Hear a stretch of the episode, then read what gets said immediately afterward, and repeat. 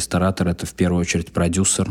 Как это по-русски? Вот тогда я буду и называть вас бизнес-бабки. Да, сегодня мы узнаем точно всю исповедь.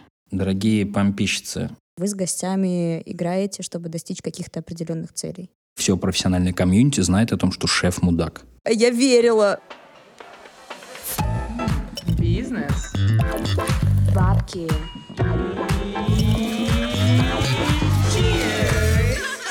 Всем привет, друзья! Это подкаст «Бизнес Бабки Чирс» и с вами я, Катя, мастер спорта по трезвости. И я, Аня, самопровозглашенный официальный амбассадор философии «Гибкий ЗОЖ». И прежде чем начать, мы напоминаем вам, подписывайтесь на наш телеграм-канал «Бизнес Бабки Чирс». Там мы рассказываем, что есть, что пить, куда ходить и какое вино выбирать. Еще пишем новости, статьи, мнения и делаем обзоры всего, что связано с индустрией гостеприимства. И, конечно же, мы узнаем, как строится бизнес, откуда берутся деньги и стоит ли открывать свой маленький бар мечты. Ссылка будет в описании эпизода. А, Друзья, тема эпизода у нас сегодня звучит достаточно провокационно. И звучит она так. «Исповедь пиарщика» или «Как не плавать в меню». Я работаю в медиа уже больше семи лет и успела столкнуться с разными сферами, где наши услуги были бы необходимы. Но как-то так вышло, что выстраиванием коммуникационных кампаний именно внутри хорики я никогда не занималась. А коммуникация, сами знаете, штука такая, подстроена на всяких уловках и хочешь не хочешь подчинена ряду задач, и в том числе коммерческих. Сегодня у нас в студии человек, который может экспертно рассказать, как взаимодействуют коммуникации хорика и что там за хитрости на нас постоянно применяются. Да, сегодня мы узнаем э, точно всю исповедь.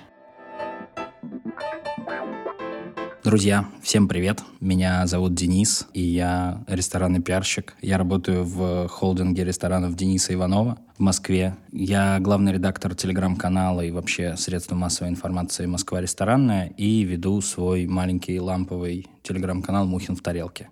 Я начал э, свою карьеру 11 лет назад, просто потому что я учился на строителя, у меня два строительных образования, это среднее, это высшее, и находясь на третьем курсе, я подумал, блин, чего я на стройке-то горбачусь, когда можно просто в белой рубашке раскатывать стиль, носить еду, общаться всегда с приятными людьми, и у тебя всегда наличка в кармане. А чего бы не попробовать?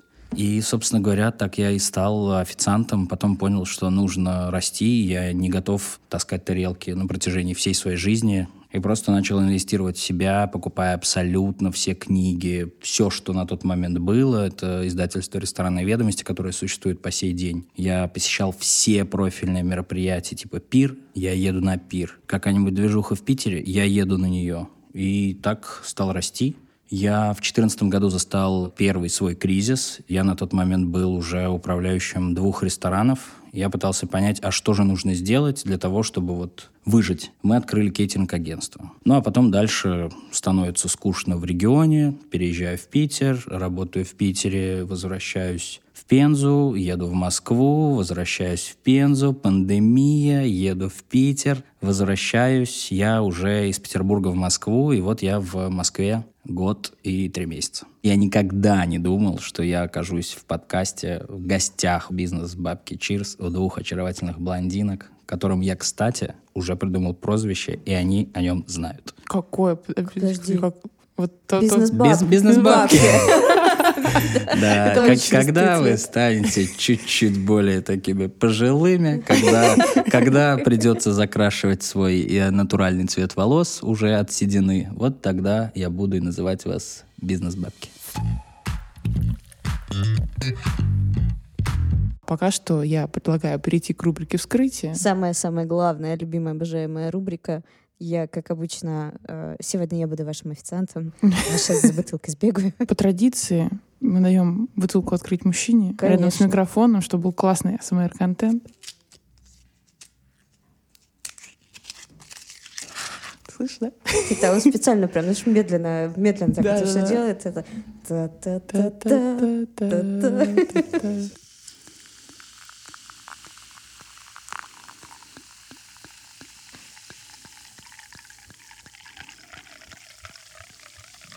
Ой. Хорошо, так как сейчас будет всем. Так, друзья, самое время выпить за старт и за встречу. И вообще пришло время чирс. Да. Итак, Cheers. cheers.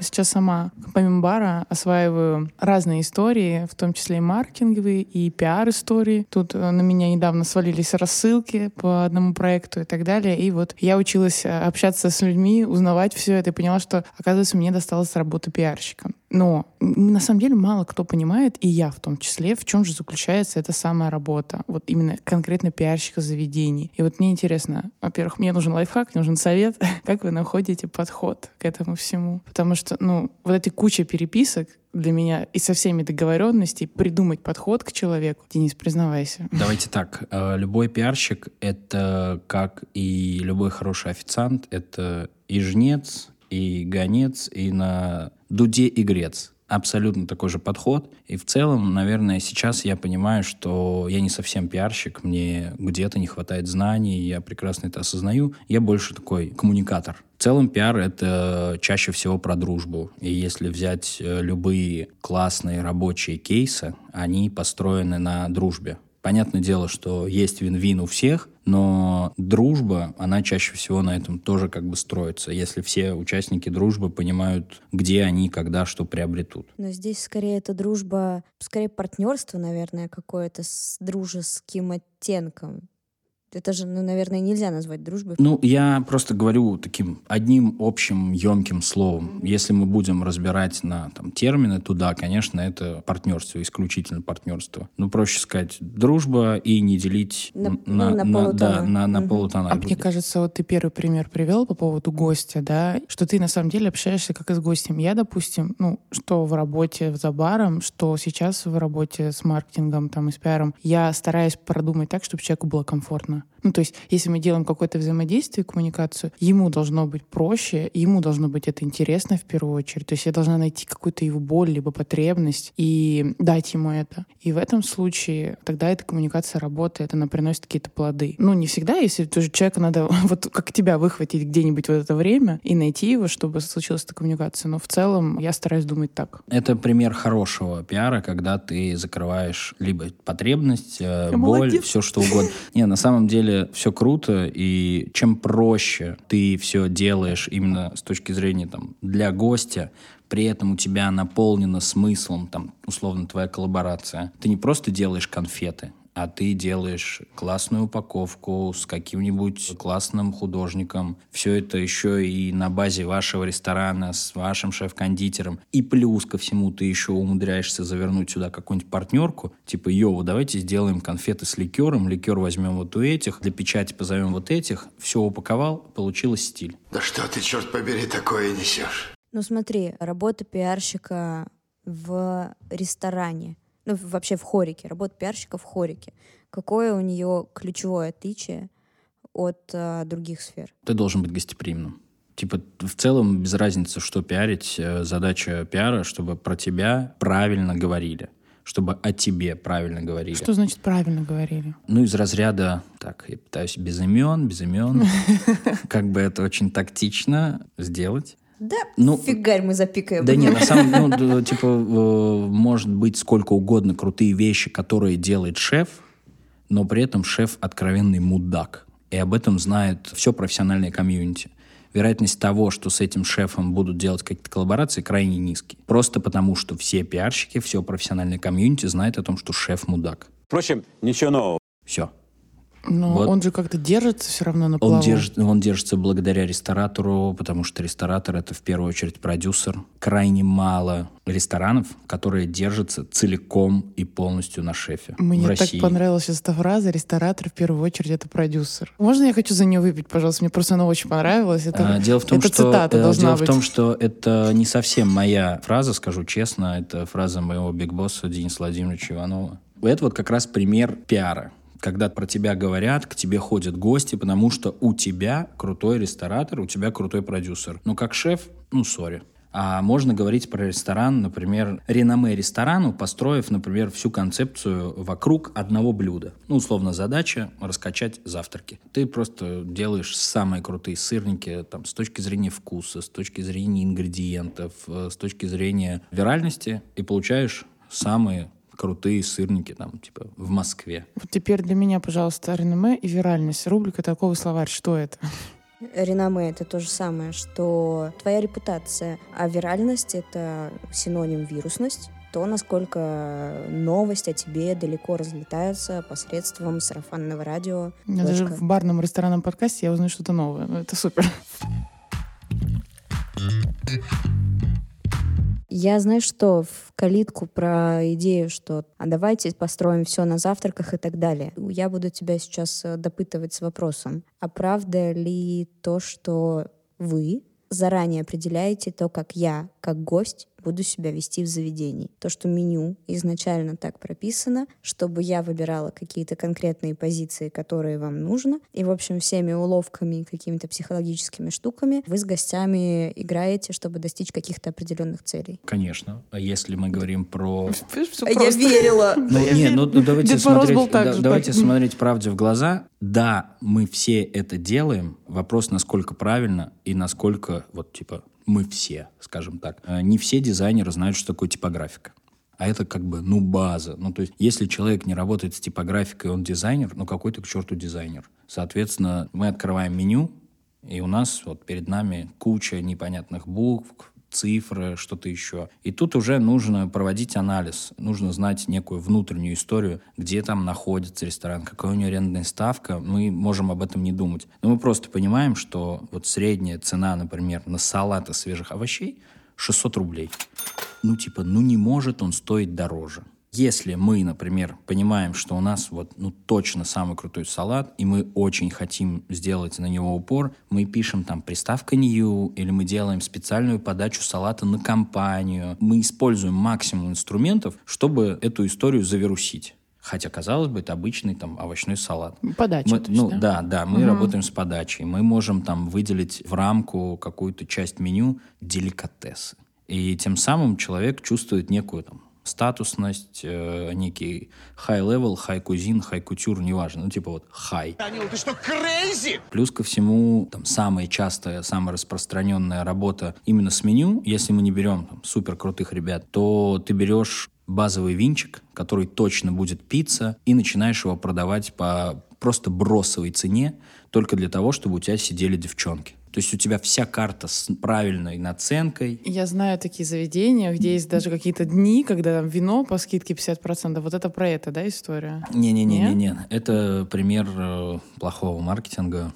И, ну, не то чтобы умирающего заведения. Нет, понятное дело, что мы можем там э, внедрить какую-то акцию. Каждый понедельник, каждый второй бокал вина бесплатно. И работать с ней. Да, это дико. Да, ты не можешь рассказать об этом там, через журналистов, но ты можешь это рассказывать через лайфстайл-инфлюенсеров.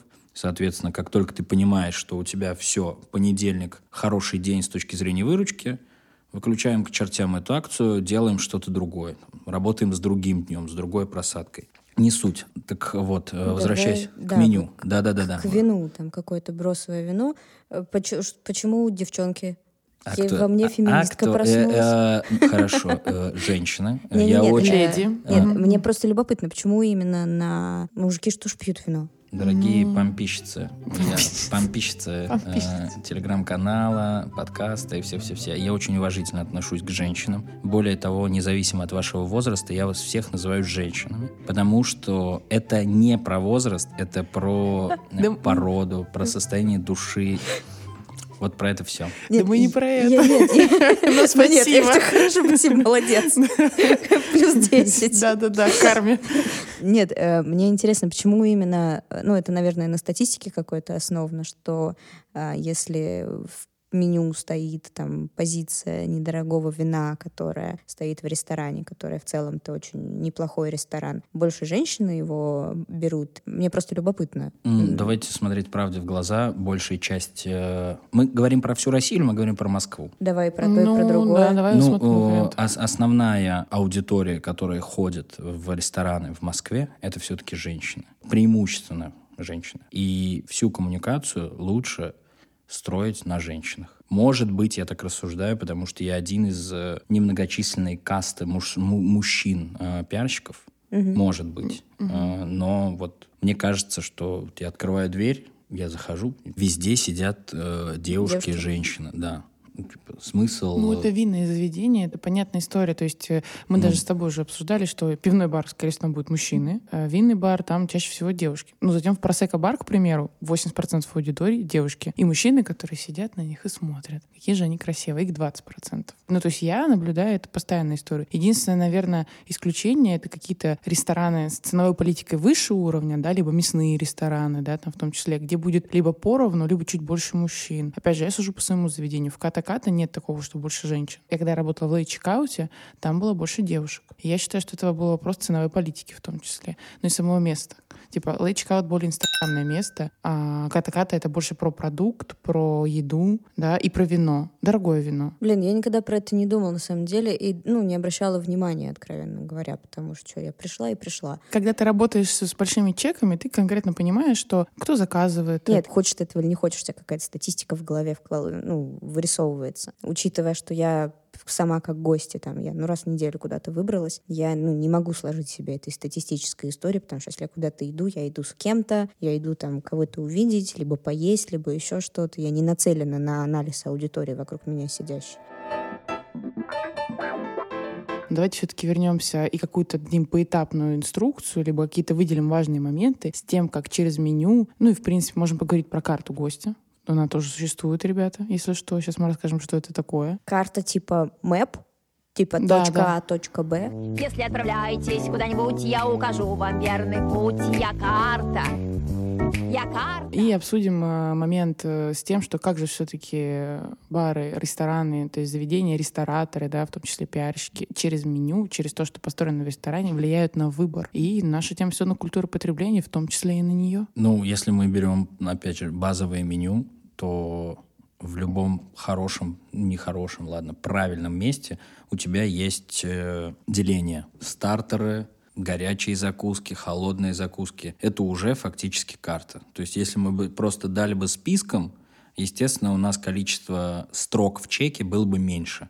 Потому что гость просто не понимал, а что это, как это. То есть это уже такая некая первая точка касания, когда вот типа закажи отсюда, закажи отсюда, закажи отсюда. Чем интереснее мы опишем каждую вот эту вот категорию, тем будет лучше для нас, как для ресторана. То есть если мы берем, например, пример кат-ката или кут-кут, Ката-ката. Катя, Катя. Катя, Катя, то там есть э, small bites, sharing, то есть и это тебя а подкупает э, с точки зрения твоего гостевого опыта, б у тебя э, сильно происходит осмысление, что ну это вот маленькое что-то, это точно я возьму в стол. Вот я, кстати, не знаю на самом деле, но кто составляет это меню? Ну, то есть это управляющий делает, пиарщик, кто вот это Или вот они при- все вместе? Да, кто принимает это решение о составлении меню? Ну, э, правильных местах это комплексная работа. АБЦ-анализ делает э, шеф, делает управляющая. Привлекают калькулятора, привлекают дизайнера, привлекают маркетинг и пиар. То есть если ты понимаешь, что у тебя какое-то очень крутое блюдо, которое тебе нужно точно качнуть, сделай его куда-то в середине. То есть ты не можешь его поставить в конец списка. Потому что чаще всего люди, они читают, если у тебя, например, там 5-7 строк, ты начинаешь читать, даже, допустим, в рамках одной категории. Ты читаешь, читаешь, и уже там после третьей строки тебе в целом надоедает читать. Ты пришел поесть сюда. Соответственно, вот низ, он уже отваливается. Первое чаще всего не работает. То есть в центр ставим, по-любому будут лучшие продажи. Можно так экспериментировать сколько угодно. Мне эту базу дал э, очень талантливый дизайнер, который меня всему этому научил. Мы делали реально, мы анализировали о том, что вот один и тот же стейк мы ставили в разные части меню и получали абсолютно разные продажи. Конечно, мы можем уповать на кого угодно, но я верю в силу маркетинга и пиара. Слушай, а у меня еще в эту калитку вопрос. Я вот вчера была в заведении э, напротив Большого театра, там вот э, еще там запятую в названии пропустили, мне очень тяжело с этим жить. Ну так вот, и там у нас же есть два вида, ну, в, целом два формата меню. У нас есть книжечки. Короче, есть оно компактное, как-то аккуратно собранное. А есть вот эти вот гигантские полотна, просто ватман, стенгазета школьная, на которой тебе и то, и все, и пятое, и десятое. Ну вот, Вчера я была в, эту, вот, в этой без запятой, сегодня я была в Мариванне, моей любимой. Пожалуйста, давайте мы что-нибудь вместе сделаем, Мариванна, я так тебя люблю. Ну вот, и там вот все аккуратненько, ты смотришь, все как раз вот по категориям, ты понимаешь, о чем идет речь. А там есть вот это вот гигантское полотно. И при этом есть достаточно много заведений, где есть вот эти вот гигантские полотна. Почему? Зачем? И что работает лучше? Конечно, все работает, когда у тебя структурировано. Но для того, чтобы у тебя было структурировано... Я недавно консультировал один проект. Ребята открыли заведение в Воронеже. Очень классные ребята. Я думаю, что мы о них еще узнаем. Открываешь меню и понимаешь, что интересно. Написано интересно. Супер. Пробуешь эту еду, и понимаешь, ого, ничего себе, ну, типа, это вкуснее, чем э, в целом по Воронежу. Это классный шеф, который работал во множестве интересных мест по регионам, но при этом меню такое, что ты не хочешь особо заказывать. Чересчур жирный шрифт уже тебя отталкивает, чересчур близкие строки. И вот это вот все совокупно, и ты как бы не хочешь. Вчера был тоже в одном э, проекте, который не буду называть, но он тоже находится недалеко от этого. От того, где нет запятой. Да-да-да, буквально недалеко. И мне точно так же приносят огромный лист формата А3. Он красивый, безусловно. Есть всякие дизайнерские решения, такой, ну, чума. Но ты начинаешь читать, и ты не понимаешь, а тебе еще приносят меню завтраков, основное и винную карту и у тебя три листа просто с монолитным текстом. Такое ощущение, что мне принесли папирус. Мне за эту разработку такую премию дадут. О! Я сейчас буду мумифицировать кого-то, и это вот э, древняя какая-то рукопись. Любой пользовательский опыт берем, представляем, берем бумагу, начинаем переписывать, перерисовывать, начинаем крутить. То есть ну, меню запустить с первой итерации практически невозможно в хорошем месте. То есть, опять же, если ты просто отправляешь текст дизайнеру, которому ты говоришь о том, что вот надо вот такой формат, вот сюда это. Чаще всего дизайнер, который работает на аутсорсе, он даже не проверяет на орфографию. То есть это, всег... это всегда... Это, это для Ани больная тема, пожалуйста. Ой, нет. Аккуратно, пожалуйста, я сейчас у меня на это... Ну, вот я недавно был в, там, в проекте... Аккуратно с примерами сейчас, пожалуйста. Аккуратнее с примерами был в проекте, где вместо слова «песто» написано «пестое», и нет точки. Ну, типа, если взять клавиатуру, то, по-моему, она находится вот ну, там, на, на одной этой высоте. Соответственно, дизайнер просто, ну, пропустил. Ну, Ребята ну, потом, потом не вычитывали, да, все. У тебя, как у гостя, ты получаешь меню с опечатками. Если ты понимаешь, что ты к этому готов, тогда окей. Но тогда ты должен абсолютно всем своим официантам дать э, инструкцию о том, что мы знаем, что это опечатка. Ну, то есть, да, так произошло, и мы не готовы просто перепечатывать меню, потому что мы заботимся там о китах, о мировом океане. Как только у тебя, у кого-то есть вот такая история, ты даешь инструкцию, все, ты отработал это. Давайте поговорим про карту гостя. Ну, что это такое вообще? Мне самой, честно говоря, интересно. Каждый ресторан, он строит по-своему карту гостя. Любую. Если мы, например, возьмем мой первый опыт, когда я учился по книгам ресторанных ведомостей, там небезызвестный и очень плодовитый автор писал вплоть до ширины ступеней подступенков о том, что дверь должна открываться очень легко и исключительно на себя, не объясняя фактически зачем. Сейчас у меня вот эта информация есть на подкорке. То есть, например, мы прекрасно понимаем, что ресторан на одиннадцатом этаже он э, в целом у нас внутренне психологически заставляет больше задуматься, а надо ли мне идти туда, если есть такой же на первом. Я как только начинаю там открывать дверь, если она плотно тянется, я понимаю, что работает неправильно приточно-вытяжная система. Типа, сделайте так, чтобы дверь легко открывалась. Она же легкая. Там же есть специальный механизм. Поэтому, ну, если мы говорим там про базовую карту, то первые пять секунд зрительный контакт должны входная все... Группа. Ну да, то есть Первая у тебя... входная группа. Входная группа. Чем больше ты можешь проявить заботы на входной группе, тем ты круче. Как? Ну, пример Альфа-банка, например. Альфа-банк во всех своих... Он первый, кто это сделал, во всех своих отделениях на ручку они сделали ткань, повесили приятную ткань красного цвета. В своем э, проекте в одном из, где у меня были полностью развязаны руки, я панковал, я сходил в магазин тканей и купил вот это вот, как это у вас у женщин называется, боа. Это типа вот... Вот эта нитка из перьев, вот это я купил, а, у меня черная матовая дверь. Это кальянный проект в городе Пенза. Я купил боа из черных перьев. И вот замотал всю ручку на зиму.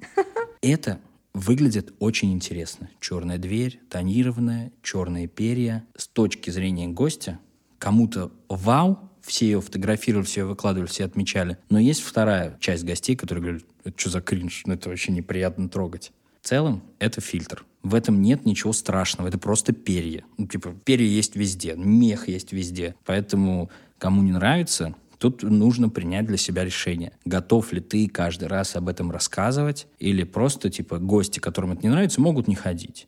То есть ты тем самым фильтруешь гостей. Вот тебе, пожалуйста, первая точка касания — входная группа. Вторая. тогда. Вторая — это уже ну, условное приветствие. Если ты можешь с приветствием сделать что-то необычное, ты крутой. По законам рынка, по законам сервиса мы должны поздороваться с гостем в первые пять секунд, неважно, голосом, взглядом, кивком, как угодно. То есть рот занят, извините, я кивну. Ну, подать какой-то Сигнал знак. невербальный Да, да, да, да, невербальный сигнал. Ну, там, если взять наш э, ку, то у нас абсолютно все ребята кричат. Как только дверь открывается, гость заходит, они кричат «Ярошей Массе». То есть все, кухня, зал, они все кричат. Я не обращала на это внимания. Надо сходить. Вот, кстати, хороший вопрос. Есть просто кейс одного бара, который закрылся. Бар находился на втором этаже. Ну, то есть там была вывеска, там было прикрепление, то есть к тому, что здесь там бар и так далее, были какие-то надписи и все остальное, но по факту с первого этажа ты не Не, видел было видно его вообще. Да, не было видно вообще, и не было какой-то входной группы. Бар закрылся, но на самом деле большинство людей не понимало, то есть они не видели его, не было нормальной входной группы. Вот как в таком случае, вот как ты говоришь, ресторан на 11 этаже, пиарить вообще свое заведение? Просто вот хочу задать этот вопрос, мне очень интересно. Тут просто очень важно понимать, готов ли ты к этим сложностям или нет. Чем больше тебе, как гостю, нужно сделать шагов для того, чтобы попасть, у тебя там должен быть либо очень крутой продукт, ну, типа вот с которым можно работать, за которым хочется ходить, либо зачем вся эта игра. Ну, слушайте, ну ровно так же. Вот мы говорили сейчас про Ку, да? У нас рядом стоит Смоленский пассаж, на который, в котором находится White Rabbit, который находится тоже на бог пойми каком этаже, какой там, 15 я не помню, если честно. 20 какой там? Ну, в общем, высокий этаж. Тут ребята тоже у них стоит вопрос, а как их туда завлекать, потому что Смоленский пассаж, там нигде нет никаких указаний, что там White Rabbit. Но там и Зайков, там и Мухин, там тебе White Rabbit Family, там тебе холдинг, там тебе звезда Мишлен, там тебе еще какие-то там дополнительные коммуникации, там тебе прямая ассоциация, которая долго, я уверена, выстраивалась поначалу со всей светской роскошной жизнью, там тебе черная икра, шампанское, тыры-пыры, все дела. Вот она, наверное, вот так косвенная история надо работать. Если у тебя нет возможности напрямую работать с э, входной группой, ну, работай через другие механизмы. Да наверное. нет, даже, даже в этом случае есть работа. Ну, ну, вернее, самый простой способ, если у тебя руфтоп, ты просто берешь на первом этаже, ставишь хостес, все. Как только ты видишь гостя, который блуждает взглядом, который ищет, если хостес на первом этаже и говорит, а вы туда-то, туда-то, и все такие, да. Вот проходите в лифт, 24 этаж. В некоторым местам нужно дать чуть-чуть квеста для того, чтобы было ощущение элитарности. То есть, А. если ты народный, если ты народный продукт, и ты работаешь, ну, типа, с минимальным средним чеком, тогда ставишь хостес на первом этаже, ставишь, э, ну, Гинза, типа, кстати, так делала. ставит, ставишь стейшн и начинаешь транслировать на одном лифте вот 11 этаж, там вот 24 этаж, все. Как только у тебя, ты уверен в своем классном продукте, ты понимаешь, что тебе нужно делать, ты можешь дать чуть-чуть вот этого вот э, сложного. Ну, то есть, там, пример деликатесена.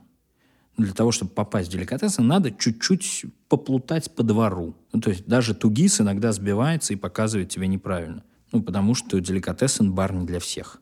Ну, с журавлями также я недавно пришла первый раз, я такая серьезная, ну где они вообще? И я поражаюсь, как это работает. Ну, то есть, что люди реально туда приходят А и тут, ищут. Тут да, вступает другой момент, что тебе, как проекту, нужен амбассадор. Нужен человек, который будет, как О. Сусанин, вести тебя. У тебя, как у человека, если ты просто там, типа, ты часто зависаешь в каком-то баре, ты становишься амбассадором. После этого твои друзья тебя используют там как путеводную звезду, как проводника. И этим самым у тебя, как у человека, есть некая добавленная стоимость, потому что ты знаешь, как пройти в это классное место. Но при всем при этом это место должно быть классное. Если у тебя готовый крутой продукт, как мы говорим про White Rabbit, то чуть-чуть поплутать, может Того быть... стоит. Да, конечно. То есть ты должен специально, тебе дают специальную задачу, которую ты должен решить, чтобы там оказаться. Потому что средний чек совершенно другой. Все. Хорошо, давайте тогда вернемся. Вот мы разобрали первые два пункта. Да, что, Что, у нас? что у нас Входная Что- группа. входная э, группа, контакт, приветствие, да. Дальше у нас должно быть очень большое количество деталей, которые должен цепляться глаз. Чем больше, тем лучше. Если ко всему этому каждый из сотрудников является носителем информации о том, что это такое, это круто. Дальше звук. Если в ресторане играет, ну, типа, не та музыка, то нарушается концепция. Соответственно, звук — важный элемент, наш очередной точка касания, наша очередная карта. Дальше — форма. Я обожаю Александра Леонидовича Рапопорта, и у него есть две отличительные особенности. Вот ты приходишь в любой из его проектов, тебе достаточно взглядом понять, что ты у него в гостях. Две вещи, которые являются триггерными точками. Крутая форма, там, понятно, есть еще преимущественно девушки, красная губная помада, но именно форма и стекло. Цветное стекло везде. Любопытно, надо обратить на это внимание. Так, звук у нас был, получается, акцентные детали. Вот что, вот, получается, мы все прошли, посмотрели, и тут, наверное, мы сели такие. И Что мы сели. И мы нам, сели. нам дают меню. Это очередная точка касания нас э, как гостя. Если у тебя даже оно фактурно приятное, то есть это не просто белая бумага, не просто бумага, а ты ее можешь там трогать. У нее какой-то интересный дизайн. Смотри, какой дизайн, смотри, какой фабрик. Yeah. Немного details. Вот как только... Извини, пожалуйста, fabric. Fabric. Я с ней уже полтора года или два вместе. I'm sorry. А, Нам дают меню, очередная точка касания. Дальше посуда. Сейчас, ну, все московские рестораны, прости господи, как один, рассмотрели Бетосси и давай его везде совать. Тут кто-то один обратил на французов на лекок и давай его везде совать. Ну, то есть даже в, в, м, посуде есть мода. И очень важно за этой модой следить. Я для себя понимаю, что круто, когда ресторатор или шеф работает с посудой, и он ее меняет там по сезонам, или она а, там ручной работы. Самое главное, что я ненавижу, это брендинг. Брендинг в посуде меня раздражает больше всего. Когда тебе принесли ручник с логотипом, после этого вилка с логотипом, тарелка, а на тарелке стоит другая тарелка, и везде один и тот же логотип, думаешь, господи, да и да что он такого сделал? Ты про брендинг именно посудных Да, да, брендов? да, да. Нет, не посудных, а брендинг ресторана. А, Ну, мне кажется, знаешь, что ты замечаешь как человек, который уже давно работает в индустрии, тебя это раздражает. А если мы подумаем про обычного обывателя, которых больше всего, да, в процентной истории, то тут история в том, что все-таки это же, ну, не просто так сделано даже. Вот мы сейчас сидим, у нас здесь брендинг. Мы же видим на микрофонах, да, в том числе. А, Потому вот- что человек это откладывается в подкорке, и потом он вспоминает об этом. Опять же, книга «Зло маркетинга», она тоже про эту историю. То, что это в твоем автопилоте откладывается в голове. Ну, спорно. Спорно, да? Спорно. Ну, да, да. А, скорость сделки вот здесь и скорость сделки в ресторане, она совершенно иная. Ну, типа, абсолютно. Если мы говорим про ресторан, то у тебя, как у ресторана, как минимум есть три раза в день для того, чтобы конкретный, ну не конкретный, а для того, чтобы любой гость про тебя подумал. В среднем каждый из нас думает три раза про прием пищи. Вот если ты делаешь так, чтобы, о, куда пойти на завтрак? Сибирь. Куда пойти на обед? Хэштег «Сибирь-Сибирь» — это вообще гениальная идея. Да, это тоже Денис Владимирович придумал. Потому что Сибирь большая, поэтому Сибирь-Сибирь. Хэштег для того, чтобы использовать это, ну, на тот момент э, Инстаграм, там, первая Сибирь-Сибирь открылся в Новосибирске 8 лет назад. Супер хэштег, показывающий масштабы э, Сибири в целом. Плюс ко всему, если открыть любой рейтинг, вот любой, неважно, это какая-то премия или это просто там, ну, типа список ресторанов рекомендован к посещению. Сибирь-Сибирь будет на первом месте, потому что у нас есть хэштег.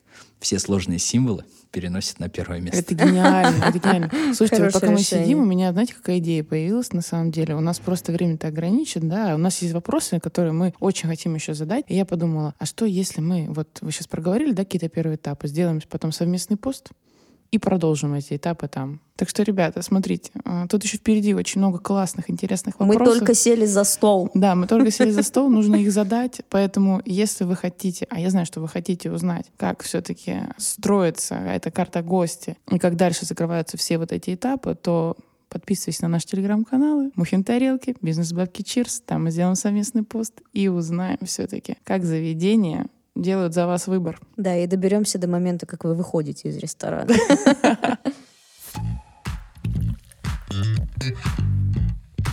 Пиарщик в хорике — это адвокат дьявола? Ну, О, как мне нравится, как это звучит. То есть э, где тот баланс, можно ли найти тот баланс между искренним и честным продвижением хорошего продукта и погоней за выручкой посредством коммуникаций? Что такое матч? Мы же все понимаем. Да, можно без рубрики толковый словарь. Мне мне все-таки 29, у Плавали, ребят. Плавали, плавали. Супер.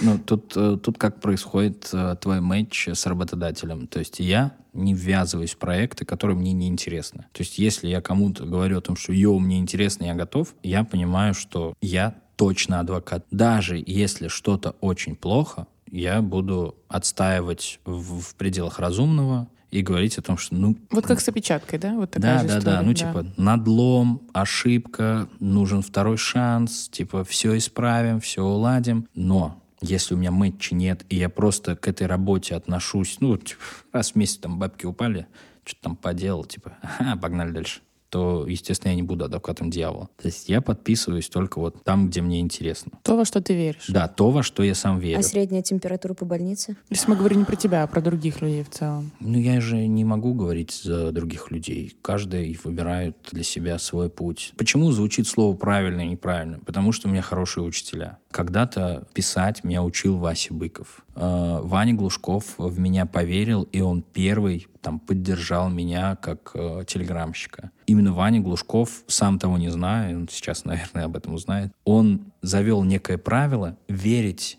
маленьким и давать им дорогу в большой мир тем, что ты их поддерживаешь. Теперь, как только мне пишет кто-нибудь маленький, и я понимаю, что он классный, я готов в него верить, я его поддерживаю. И мне не надо там за это никаких преференций. Точно так же госпожа Перепелкина, небезызвестная вам э, супруга Вани, она научила меня правильному и неправильному. И именно она заложила в меня вот эту вот типа веру в э, свой продукт, свой проект.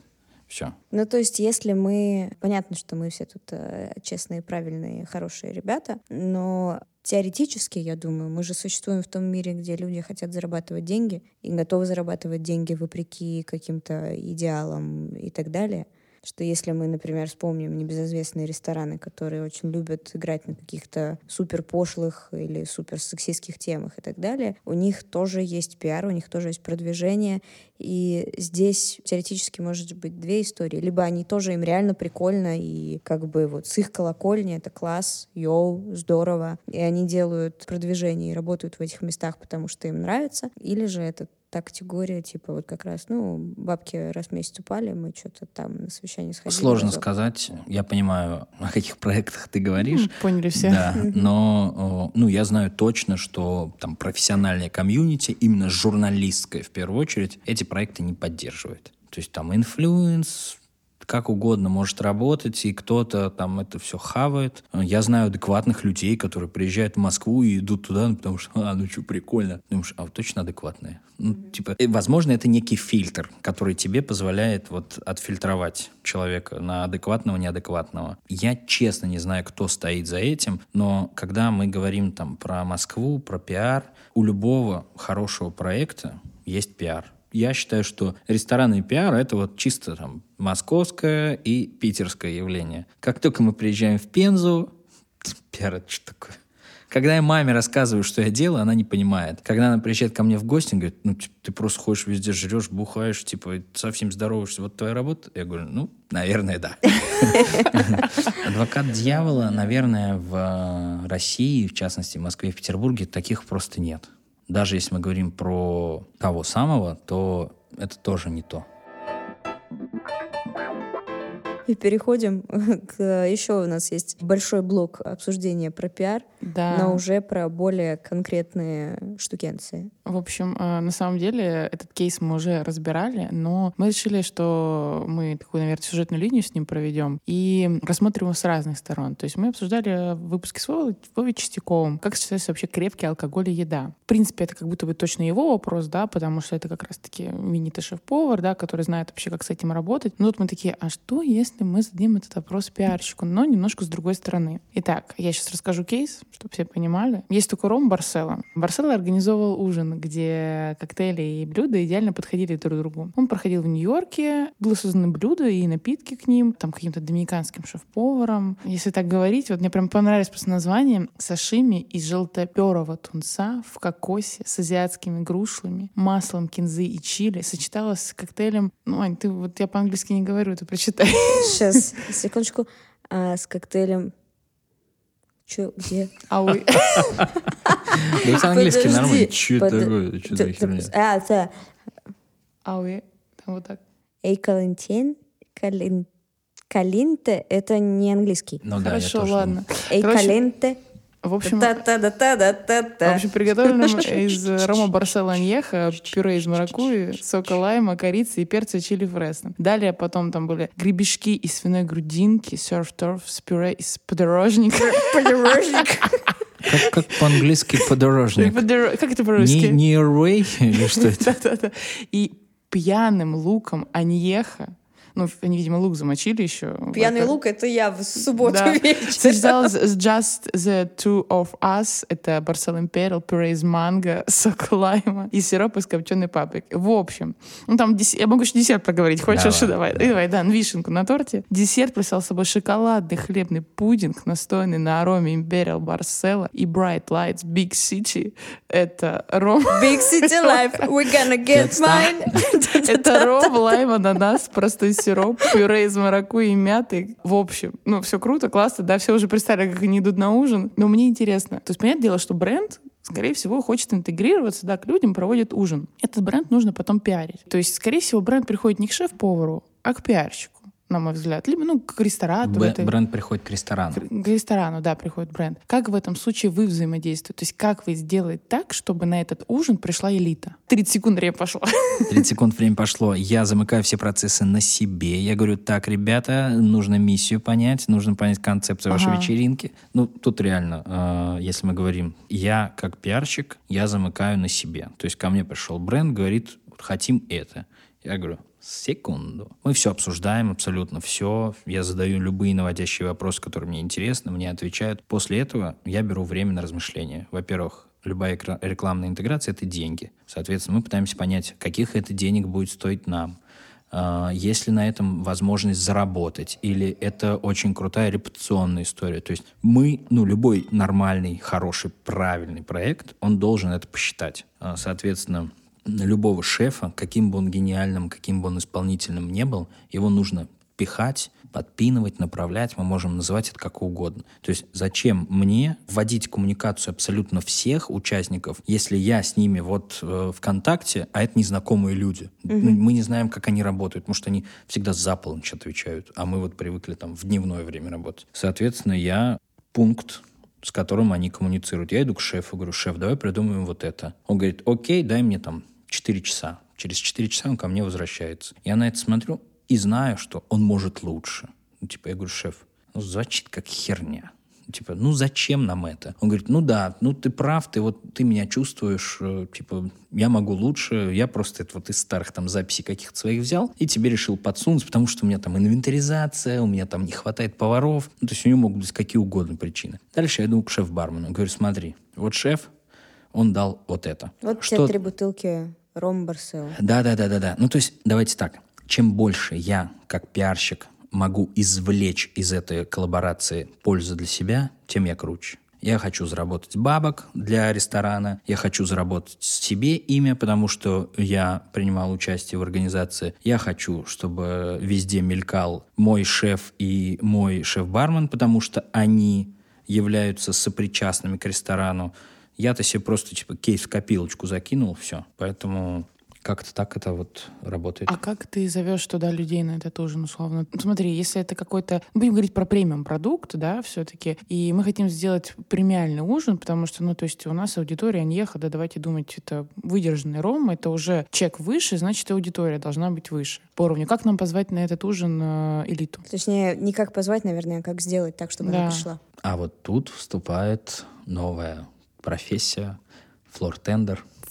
Tender? Что? Вы- Так, Марамоя знаем, и Суси Тряпку знаем, а флор-тендер не знаем? Ну, tender это тот, который, по идее, в зале работает, нет? Да, да. Но- Ну, это э, тут можно называть как угодно, но э, для того, чтобы тебе затащить премиум, у тебя должен быть классный гест-менеджмент. То есть, условно, там, на базе своей работы, вот я работаю год в Москве, и я знаю всех своих хостес, я есть в важных чатах с хостес, потому что я знаю, кто круто продает, кто не круто продает. Соответственно, как только я понимаю, что у меня вот есть очень камерный ужин, который мне нужно продать, потому что мы его делаем там в партнерстве с э, винно-торговой компанией, я иду сначала к ней и говорю, милая моя, 15 мест, звони. Вот типа своим проверенным гостям, которые звонят не на рабочий, которые звонят тебе. А Она продает. Если я понимаю, что она не смогла продать, я уже раздаю всем. Дальше начинают продавать все. Официанты, рядовые хостес. Если даже они не продают, ну то есть типа очень камерный ужин, я уже там открываю программу лояльности, нажимаю фильтр, потратил хулиард, ты мне нужен. Выгру- Выгружаю и смотрю такой, о, так вот у меня Иван Иванович Иванов. А, так, интересно, ему звонили. И тут очень важно проверить имеющийся номер телефона и узнать у всех, не в курсе ли уже Иван Иванович. Потому что даже тут мы даем сервис. Если ему кто-то звонил, и я ему позвоню, скажет, вы что там, охерели? Мне так не нужно. Соответственно, тем самым я зову жирных гостей, которые являются премиальными. Так floor-менеджер это кто? Tender. Ну, вот Фло- да. floor-tender — это что-то около guest management, опять же. Чаще всего, ну, типа, floor-tender — это мужчина, который вот занимается гостеприимством. То есть я отчасти тоже floor-tender. Когда ко мне приходят какие-то важные для меня люди, я сам катаю сервис, я э, лицо, принимающее решения, я знаю, чего, куда, как, зачем. Вот я не просто хостес или там пиарщик, а я вот флор-тендер. Я даю сервис, но при этом я вот такой вот крутой. В этом сезоне мы все-таки решили по многочисленным просьбам вас, ребят, вернуть эту рубрику, но в новом исполнении. Рубрика называется «Бар Тиндер 2.0». Та самая рубрика, где я говорю вот таким голосом. В общем, Денис, скажи, пожалуйста, для наш, нашей аудитории теперь это гости, точнее, не только люди индустрии нашей аудитории, но еще и гости в том числе. Гостей-то поприбавилось. Да, гостей это прибавилось. Мы, знаешь, как девочки обычно там на всяких вот мероприятиях, либо там вечером в баре обсуждаем моменты. И вот у нас только вопрос появился внезапно. Ну, как внезапно? Мне уже 29. Он появился.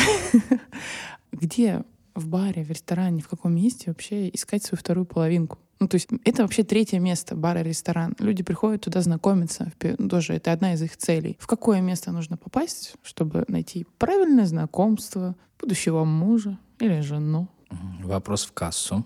И на сегодняшний день, вот я в рамках группы ресторанов Дениса Иванова, я точно знаю, что надо идти в Кромбахер. Объясню почему. Это как бы э, следствие. Нужно анализировать концепцию любого ресторана. И если мы вот возвращаемся к тому, что мы сказали о том, что преимущественно ходят девушки, в любом случае есть какие-то места, где они заточены как будто бы под мужчин. Пивной ресторан, в котором пиво стоит там в среднем выше там какой-то суммы, оно явно говорит о том, что там сидят Ну, нормальные мужички такие мужички. будут. Да, да, да, да, да. Если мы хотим найти себе какого-то типа зожника условного, ищите самое модное healthy место, Так, интересно, ага. но опять же с э, ценой выше среднего, потому что если это просто модное healthy место, место, Место. извините, Это ты имеешь в виду какой-нибудь спортивный клуб или что? Вот я хожу, допустим, в корнер, в депо, на бокс. Такой, типа, средний ценник, там очень модный корнер. Я там могу найти мужа.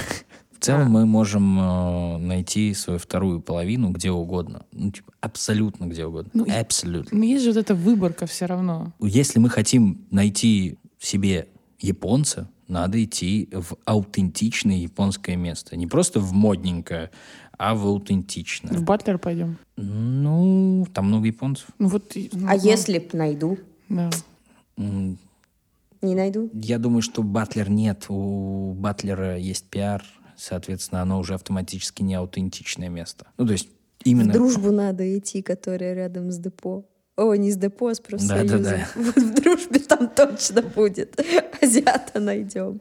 Ну, то есть э, мы должны, если, если у нас стоит задача, именно задача найти себе вторую половину, и мы занимаемся поисками, то мы должны как-то анализировать. То есть просто ходить- Стратегию, девочки, пишем. Стратегию, да, все правильно. То есть мы- Так, ну смотри, стратегию, значит. Екатерина у нас. Почему, все, почему мы этот кейс на мне разбираем? Ну, Мне потому что интересно. мне не надо уже. Я, у меня вопрос решился.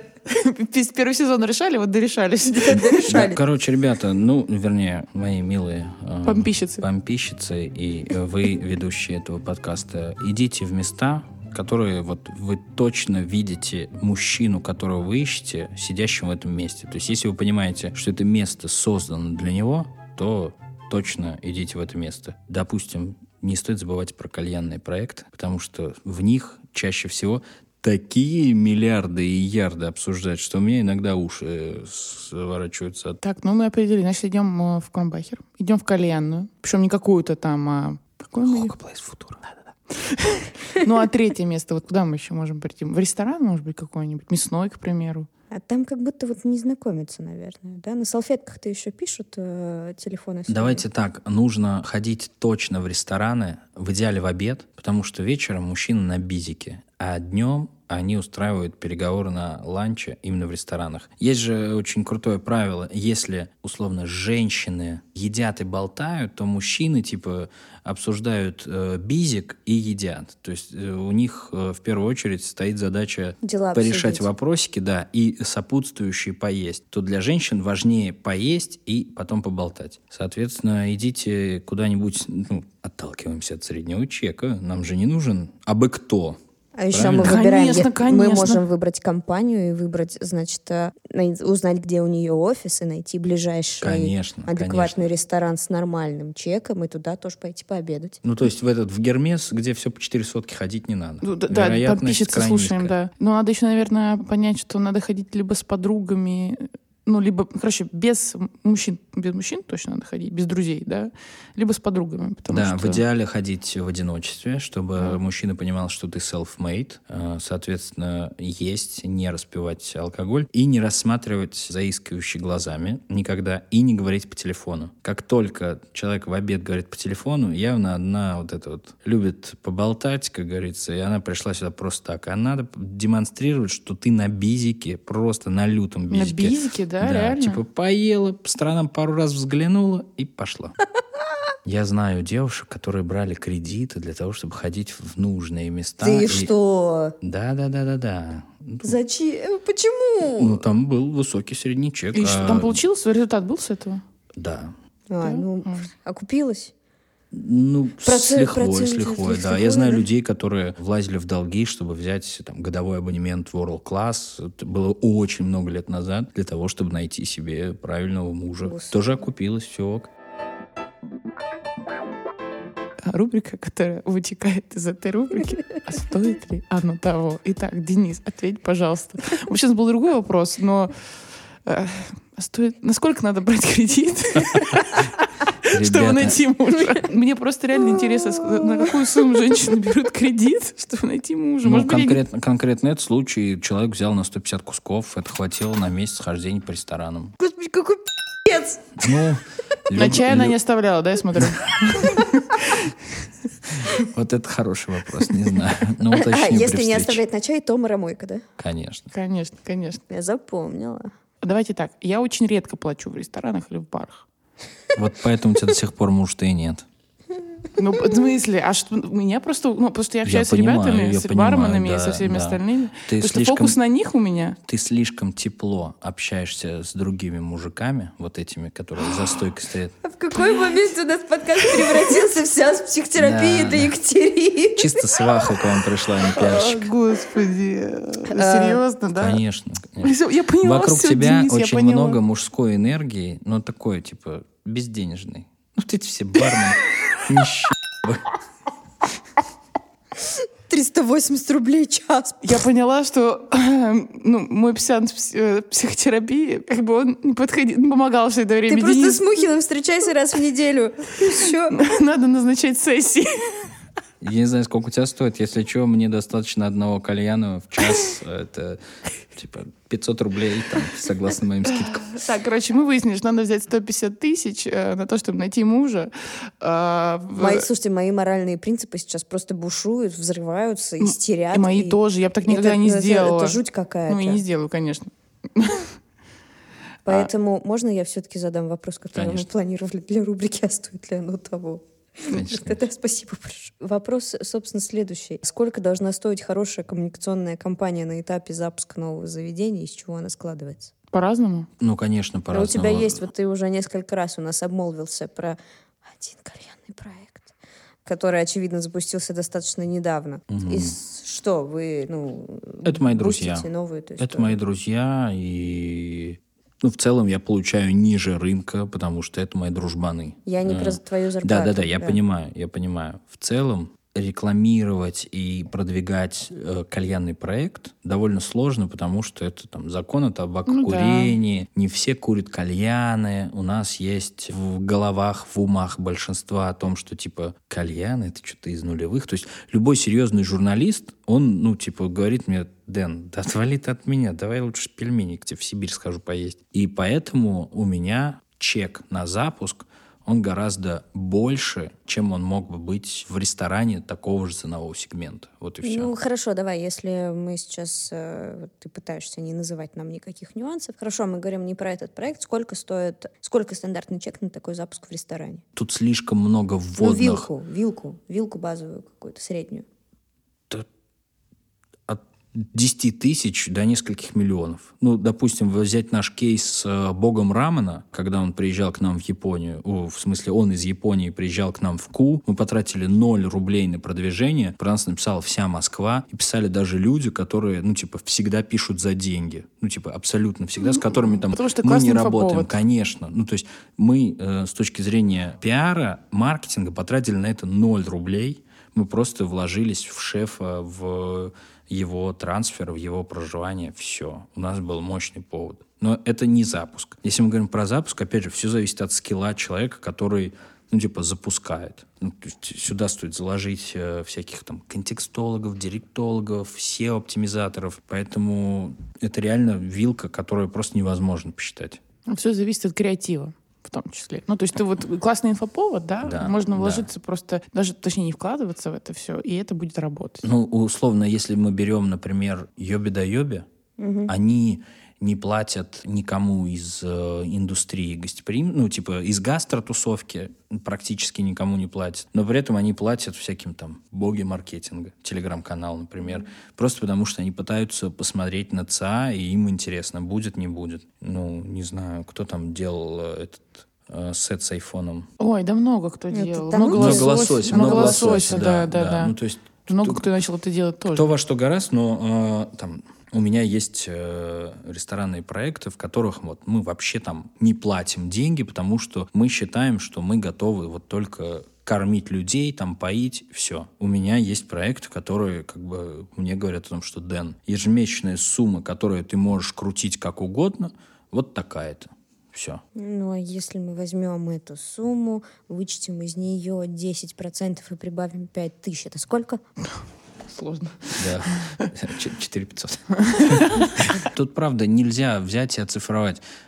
Любой пиарщик берет по-разному. Неважно его скилл. То есть есть у кого-то вот вилка, который все, за любой проект берет 300 тысяч, и все. И ему похер, с чем там работать. То есть вот единственное, что есть там в профессиональном комьюнити, в нашем московском, это типа не демпинговать рынок. Ну типа, ну не может хороший пиар стоить ниже, чем там 150 тысяч рублей В месяц. В месяц, да, именно ведение. На запуске, опять же, если ты хочешь светскую Москву, это одна сумма. Если ты хочешь просто позвать, там, типа, собрать Блогеров. пресс-открытие, да, всех этих э, блогеров, influence собрать, это другая цифра. У нас есть просьба наших гостей подкаста дать какое-то наставление нашим слушателям, но тебя я попрошу ее дать через призму какой-то забавной ситуации, которая с тобой случалась. С точки зрения там каких-то странного поведения гостей в твоих заведениях, а, с точки зрения, там, я не знаю, странного отзыва какого-то или еще что-то. Короче, через преломление вот этой ситуации, через нее дать какое-то наставление нашим гостям. Хопа, думай. 30 секунд, и Рим пошло. Да. Друзья, мое наставление заключается в следующем. Так случилось, что большая часть прогрессивного мира делится только негативными отзывами. А для ресторана любой отзыв это очень, это очень важная информация. Неважно, негативный он или позитивный. Если вам есть что рассказать положительного после посещения того или иного ресторана, возьмите и расскажите об этом. Потому что отзывы это то, на что сейчас обращают люди внимание. То есть, например, у меня на Кромбахер недавно приходил отзыв. И Я считаю, что это самый гениальный отзыв, за который я последнее время видел. И именно из таких отзывов и состоит э, телеграм-канал Саши Сысоева «Новый отзыв». Отзыв заключается в следующем. На первый взгляд, очень хорошее место с тонкой кухней и отличным выбором пива. Но это только на первый взгляд. После их белого русского меня потянуло на приключения, а к утру я сидел на лавочке в Одинцово, слушал гражданскую оборону и нещадно мерз с неприятным чувством горечи на душе. В общем, заведение, конечно, хорошее, но осадочка остался неприятный. Это вот э, отзыв на ресторан Кромбахер. Ну, это как будто бы люди не несут ответственность за свои действия, знаешь, а этот все скидывают на прекрасный алкоголь в этом ресторане. Да, это знаешь, это как в бизнесе, чтобы всегда было на кого перевалить ответственность. Да, да, да. Ну, вот это я- я говорю, сам- самое важное это оставлять отзывы. Неважно, положительные, негативные, просто делитесь своей обратной связью. Рассказывайте официантам, рассказывайте гардеробщикам, менеджерам, хостес. Вот если вы готовы быть услышанными, если вы хотите транслировать, то поделитесь. А после этого вы выйдете из ресторана, и, скорее всего, умный интернет предложит вам оставить... Оставьте, пожалуйста, свои впечатления. А, та-ра-та-та-та-та. Поэтому, пожалуйста, делитесь. Под эту прекрасную ноту я предлагаю сказать тост. И Ну, говори. Чтобы я все-таки нашла мужа в конце этого сезона.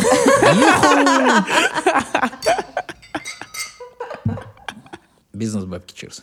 Было. Супер было.